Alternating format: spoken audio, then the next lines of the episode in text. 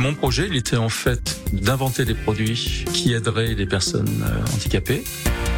Dès 1993, Gilles et Valérie Rochon lançaient une innovation qui allait changer la vie de milliers d'utilisateurs. Pour moi, c'est le droit pour tout le monde de circuler librement, euh, en sécurité et d'avoir accès aux mêmes infrastructures que l'ensemble des personnes. 30 ans après, Okinea est le leader de l'inclusion en France et libère chaque jour le quotidien de milliers de personnes.